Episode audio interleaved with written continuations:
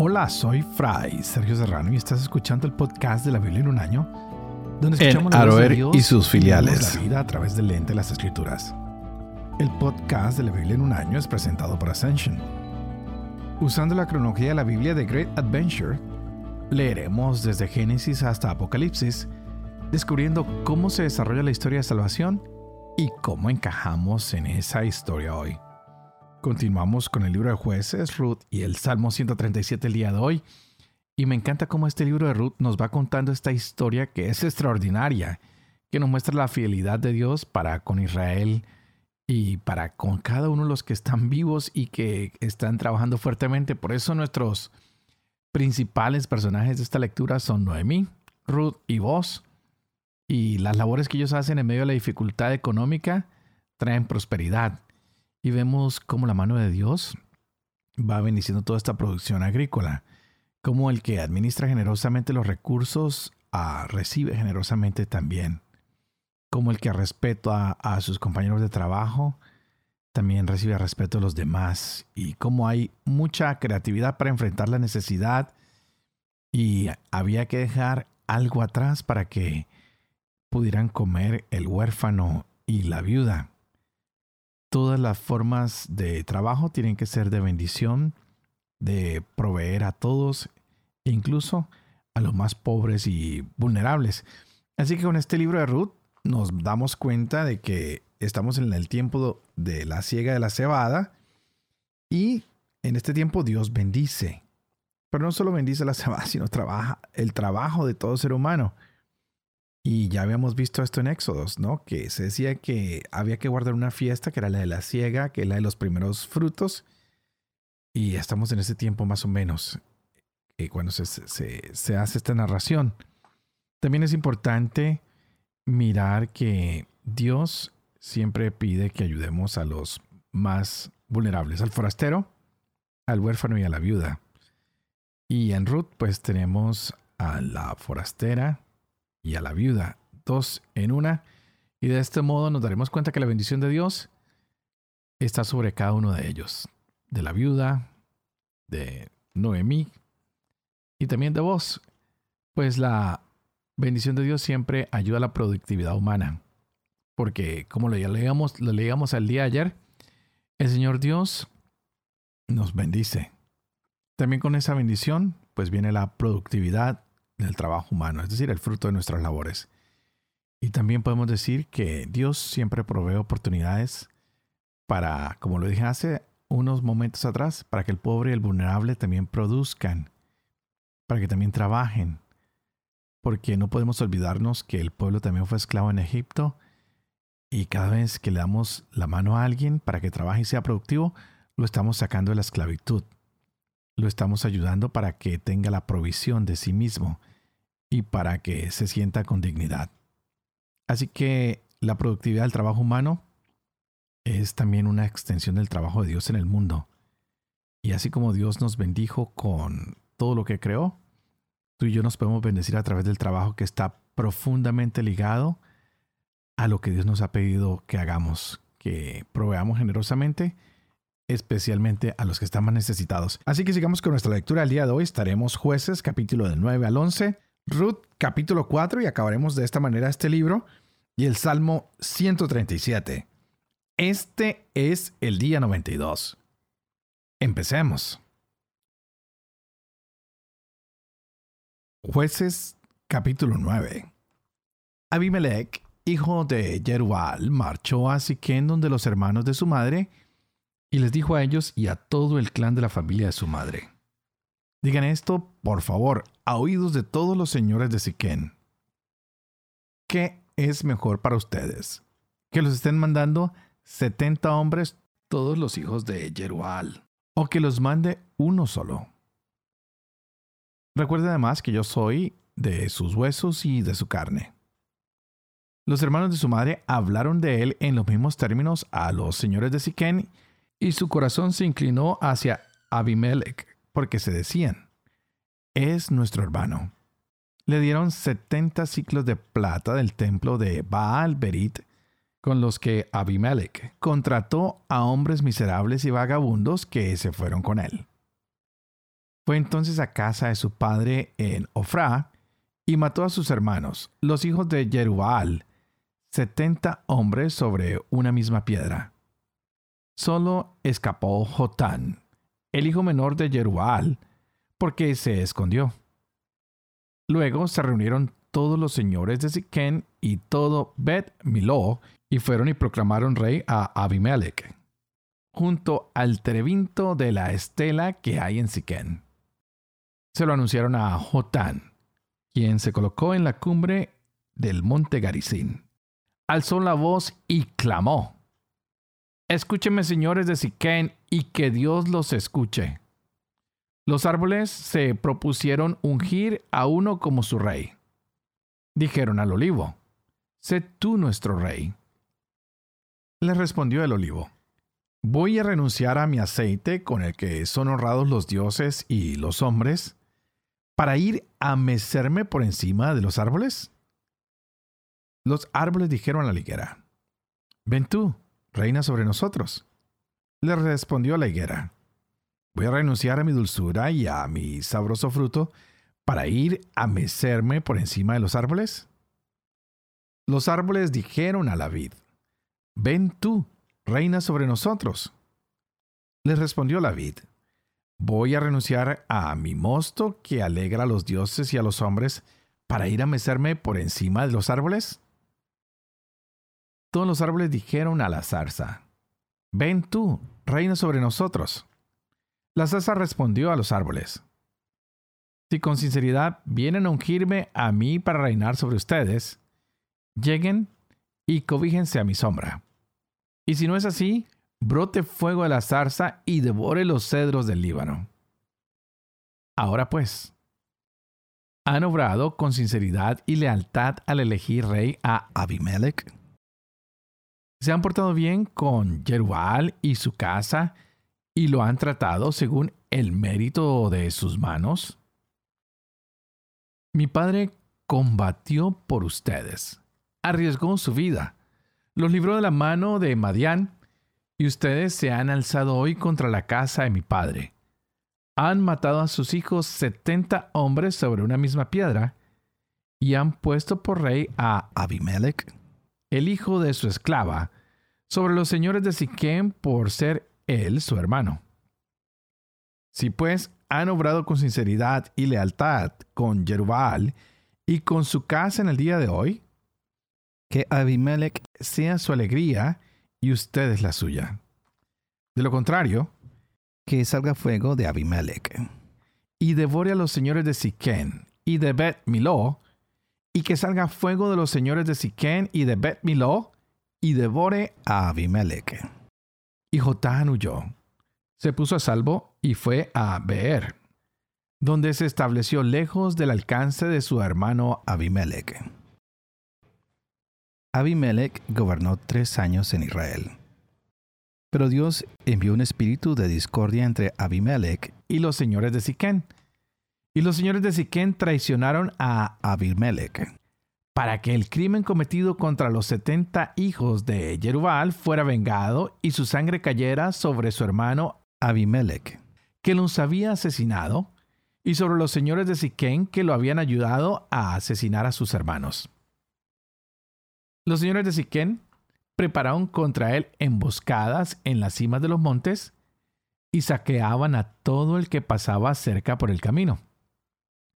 Y se dio aviso a Abimelech Gaal, hijo de Obed, acompañó a sus hermanos, vino a pasar por Siquén y se ganó la confianza de los señores de Siquén. Salieron estos al campo a vendimiar sus viñas, pisaron las uvas, hicieron fiesta y entraron en el templo de su Dios. Comieron y bebieron y maldijeron a Abimelech. Entonces Gaal, hijo de Obed, exclamó, ¿Quién es Abimelech y quién es Siquem para que lo sirvamos? ¿Por qué el hijo de Jerubal y Zebul, su lugarteniente, no han de servir a la gente de Jamor, padre de Siquén? Porque hemos de servirles nosotros. ¿Quién pusiera este pueblo en mis manos? Yo echaría a Abimelech y le diría, refuerza tu ejército y sal a la lucha. Sebul, gobernador de la ciudad, se enteró de la propuesta de Gaal, hijo de Obed, y montó en cólera. Envió secretamente mensajeros donde Abimelech para decirle, Mira que Gaal, hijo de Obed, con sus hermanos ha llegado a Siquén y están soliviantando a la ciudad contra ti. Por tanto, levántate de noche, tú y la gente que tienes contigo, y tiende una emboscada en el campo. Por la mañana temprano, en cuanto salga el sol, te levantas y te lanzas contra la ciudad. Cuando Gaal salga a tu encuentro con su gente, harás con él lo que te venga a mano. Abimelech se levantó de noche con todas las tropas de que disponía y tendieron una emboscada frente a Siquén, repartidos en cuatro grupos. Cuando Gaal, hijo de Obed, salió y se detuvo a la entrada de la puerta de la ciudad, Abimelech y la tropa que lo acompañaba salieron de su emboscada. Gaal vio la tropa y dijo a Zebul, Mira la gente que baja de las cumbres de los montes.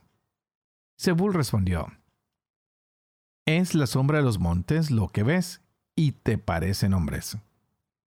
Gaal volvió a decir, Mira la gente que baja del lado del ombligo de la tierra, y otra partida llega por el camino de la encina de los adivinos.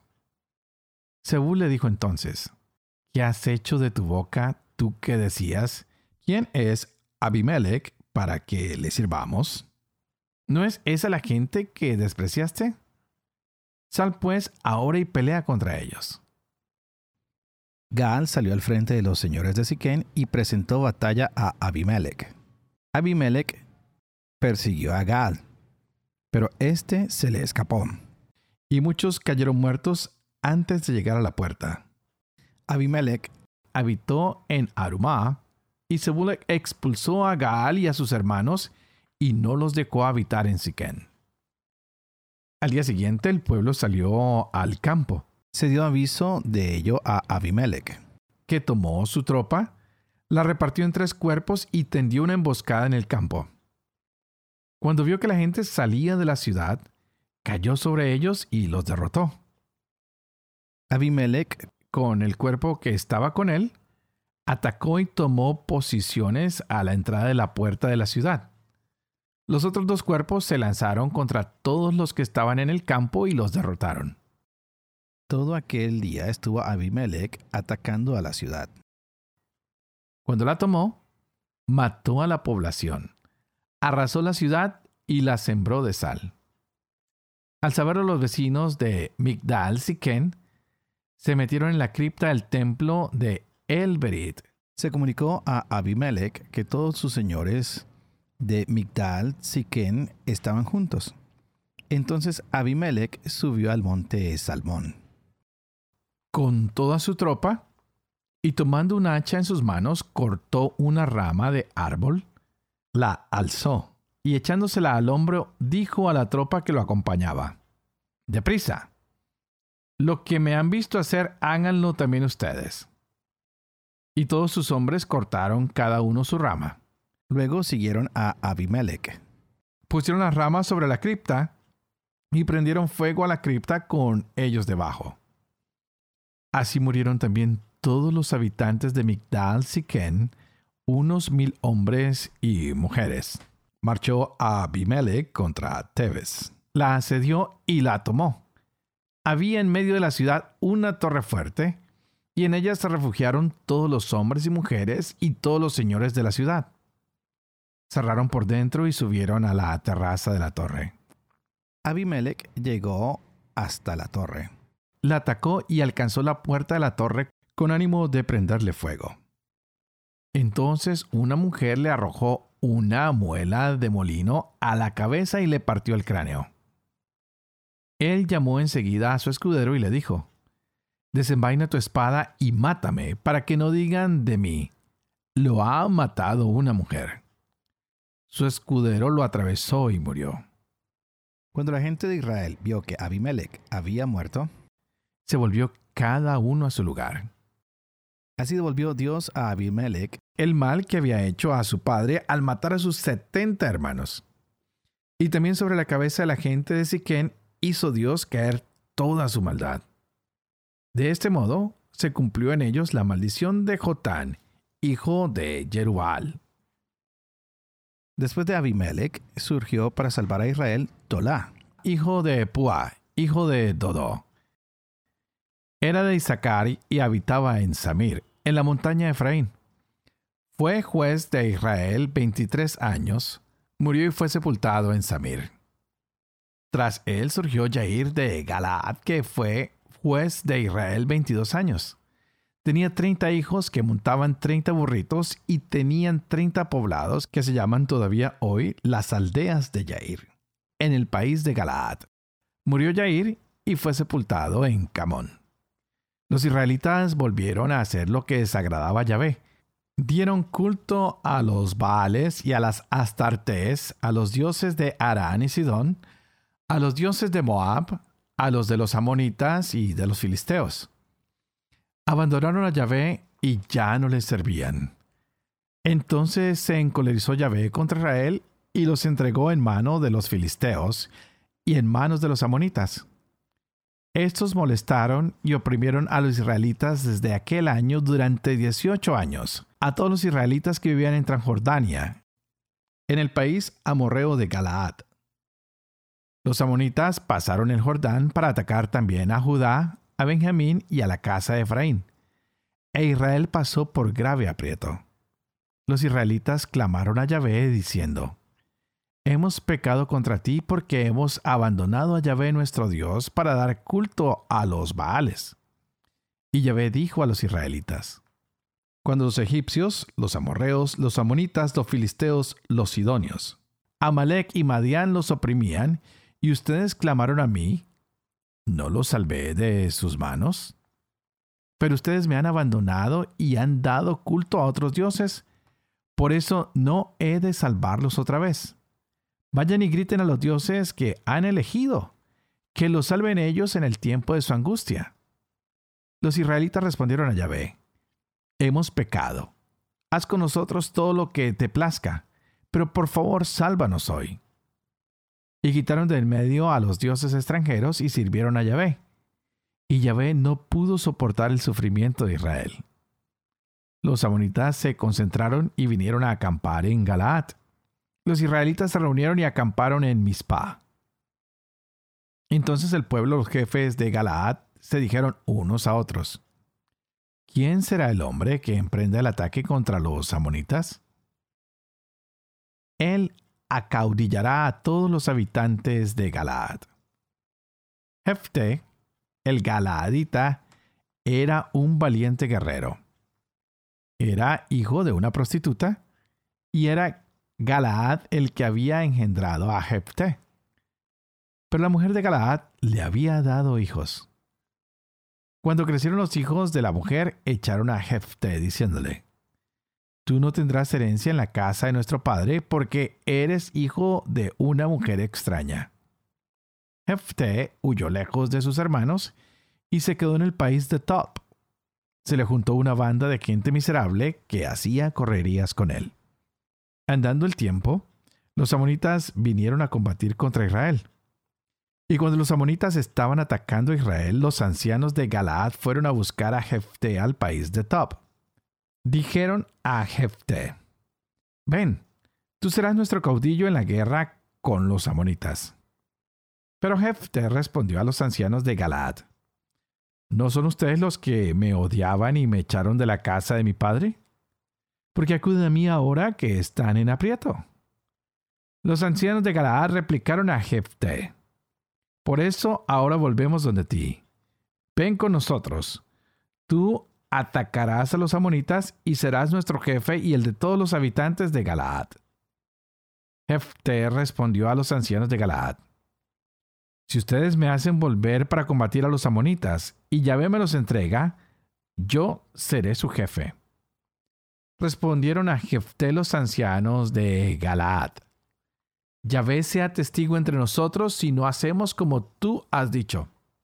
Jefté partió con los ancianos de Galaad y el pueblo lo hizo su jefe y caudillo. Y Jefté repitió todas sus condiciones delante de Yahvé en Mizpah. Jefté envió al rey de los amonitas mensajeros que le dijeran, ¿qué tenemos que ver tú y yo para que vengas a atacarme en mi propio país? El rey de los amonitas respondió a los mensajeros de Jefté, porque Israel cuando subía de Egipto se apoderó de mi país desde el Arnón hasta el Yabok y el Jordán. Así que ahora devuélvemelo por las buenas. Jefté envió de nuevo mensajeros al rey de los amonitas y le dijo, Así habla Jefté. Israel no se ha apoderado ni del país de Moab ni del país de los amonitas. Cuando subió de Egipto, Israel caminó por el desierto hasta el mar de Suf y llegó a Cades. Entonces Israel envió mensajeros al rey de Edom para decirle, Déjame por favor pasar por tu país. Pero el rey de Edom no los atendió. Los envió también al rey de Moab, el cual tampoco accedió, e Israel se quedó en Cades. Luego, avanzando por el desierto, bordeó el país de Edom y el de Moab, y llegó al oriente del país de Moab. Acamparon a la otra parte de Arnón sin cruzar la frontera de Moab, pues el Arnón es el límite de Moab. Israel envió mensajeros a Sijón, rey de los amorreos, que reinaba en Hezbón, y le dijo, Déjame por favor pasar por tu país hasta llegar a mi destino. Pero Sijón le negó a Israel el paso por su territorio, reunió toda su gente que acampó en Yaaz y atacó a Israel.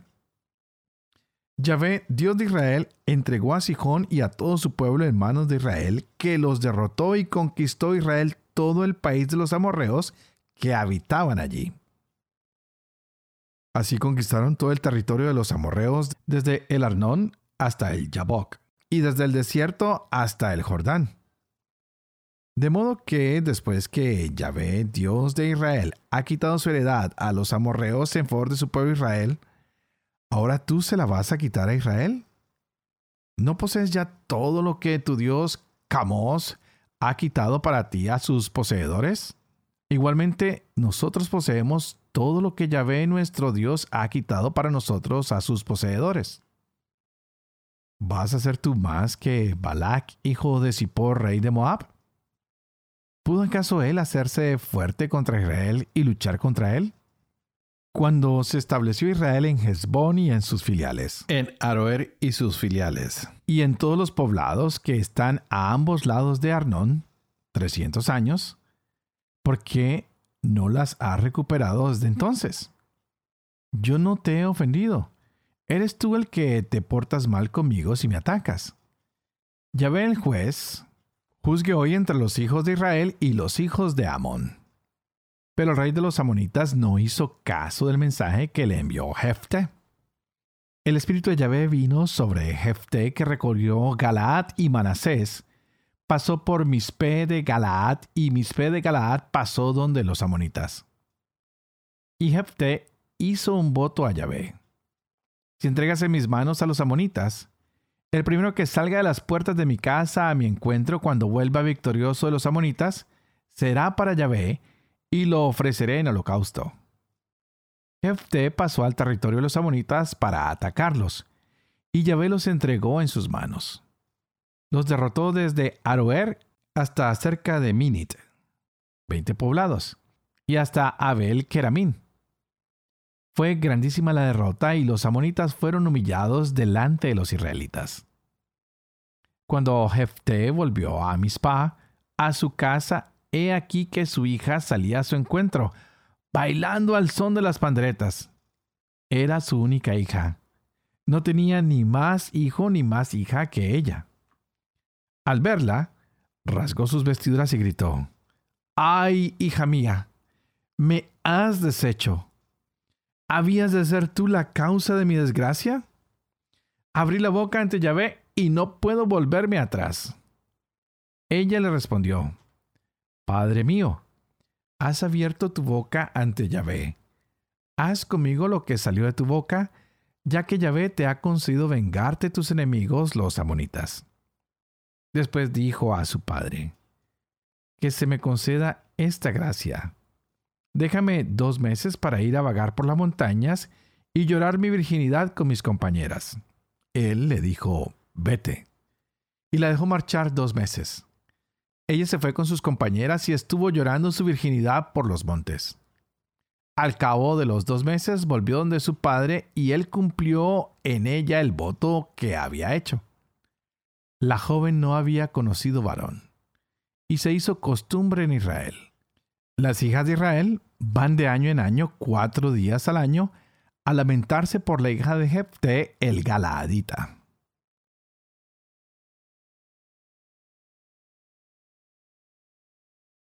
Ruth capítulo 4 Booz subió a la puerta de la ciudad y se sentó allí.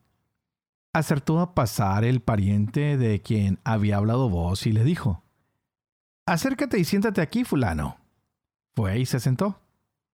Reunió a diez ancianos de la ciudad y dijo, Siéntense aquí. Y se sentaron. Dijo entonces al que tenía el derecho de rescate, Noemí, que ha vuelto de los campos de Moab, vende la parcela del campo de nuestro hermano Elimelech. He querido hacértelo saber y decirte, adquiérela en presencia de los aquí sentados, en presencia de los ancianos de mi pueblo. Si vas a rescatar, rescata. Si no vas a rescatar, dímelo para que yo lo sepa, porque después de ti soy yo quien tiene derecho de rescate. Él dijo, yo rescataré. Vos añadió, el día que adquieras la parcela para ti de manos de Noemí, tienes que adquirir también a Ruth la Moabita, mujer del difunto, para perpetuar el nombre del difunto en su heredad. El pariente respondió, Así no puedo rescatar, porque podría perjudicar mi herencia. Usa tú mi derecho de rescate porque yo no puedo usarlo.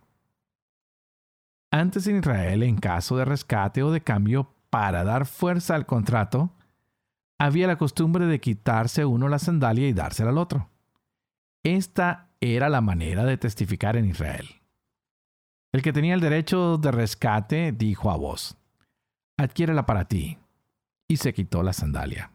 Entonces dijo vos a los ancianos y a todo el pueblo, testigos son ustedes hoy de que adquiero todo lo de Elimelech y todo lo de Quilón y Matlón de las manos de Noemí. Y Maclón de manos de Noemí, y de que adquiero también a Ruth, la moabita, la que fue mujer de Maclón, para que sea mi mujer, a fin de perpetuar el nombre del difunto en su heredad, y que el nombre del difunto no sea borrado entre sus hermanos y en la puerta de su localidad. Ustedes son hoy testigos. Toda la gente que estaba en la puerta y los ancianos respondieron, somos testigos. Haga Yahvé que la mujer que entra en tu casa sea como Raquel y como Lía, las dos que edificaron la casa de Israel. Hazte poderoso en Efratá y sé famoso en Belén. Sea tu casa como la casa de Pérez, el que Tamar dio a Judá, gracias a la descendencia que Yahvé te conceda por esta joven. Vos tomó a Ruth y ella fue su mujer se unió a ella y Yahvé hizo que concibiera y dio a luz un niño. Las mujeres dijeron a Noemí, Bendito sea Yahvé que no ha permitido que le falte hoy uno que te rescate para perpetuar su nombre en Israel. Será el consuelo de tu alma y el apoyo de tu ancianidad, porque lo ha dado a luz tu nuera que tanto te quiere y que es para ti mejor que siete hijos. Tomó Noemí al niño y lo puso en su seno y se encargó de criarlo. Las vecinas le pusieron un nombre diciendo, le ha nacido un hijo a Noemí. Y le llamaron Obed. Es el padre de Jesé, padre de David. Estos son los descendientes de Pérez. Pérez engendró a Jezrón. Jezrón engendró a Ram y Ram engendró a Aminadab. Aminadab engendró a Naxón, y Naxón engendró a Salmón. Salmón engendró a Boz, y Boz engendró a Obed. Obed engendró a Jesé, y Jesé engendró a David.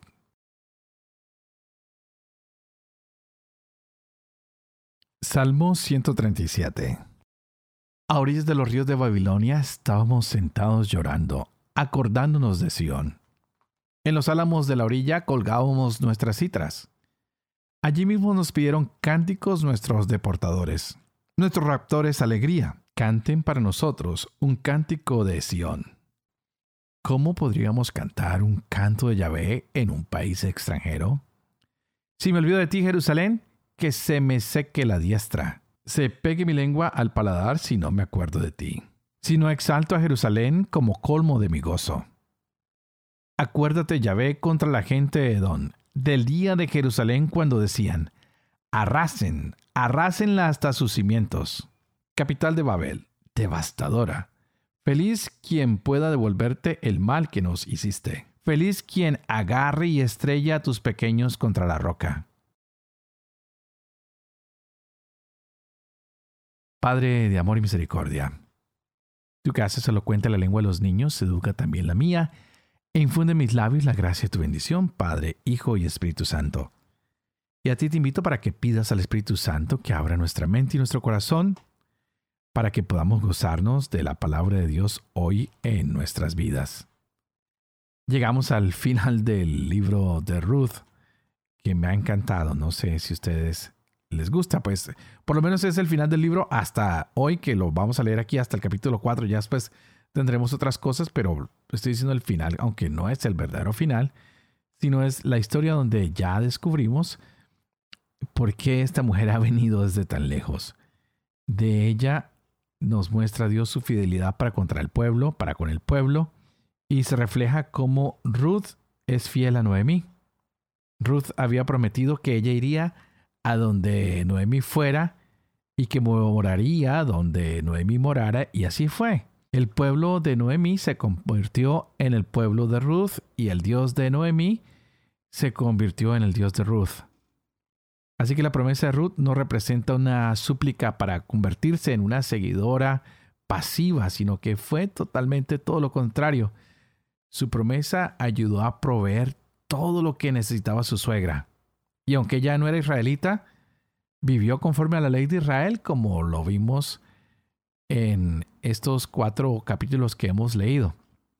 Con esto se nos ha mostrado que el trabajo fue muy productivo para ella, para su familia, para demostrar su fidelidad a Dios a través de la fidelidad a Noemí. Aunque la fidelidad a Dios es la base de toda productividad humana, como ya lo he dicho, hay que reconocer cuando las personas también hacen su trabajo. Y esta mujer lo ha hecho y Dios la ha premiado. Y con ella premia a todo el pueblo. Por eso también nos damos cuenta cómo en el libro de los jueces Dios siempre bendice y protege al que es fiel.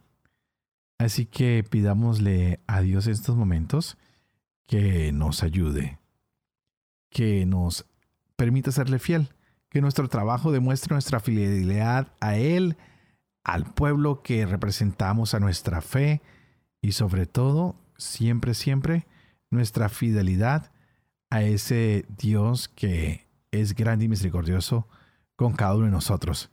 Pero antes de terminar, quiero pedirles que por favor oren por mí, para que siga siendo fiel a este ministerio que se me ha confiado, para que pueda vivir con fe lo que leo y comparto con ustedes, para que pueda enseñar lo que es verdad y cumplir lo que he enseñado, y que la bendición de Dios Todopoderoso, que es Padre, Hijo y Espíritu Santo, descienda sobre ustedes y los acompañe siempre.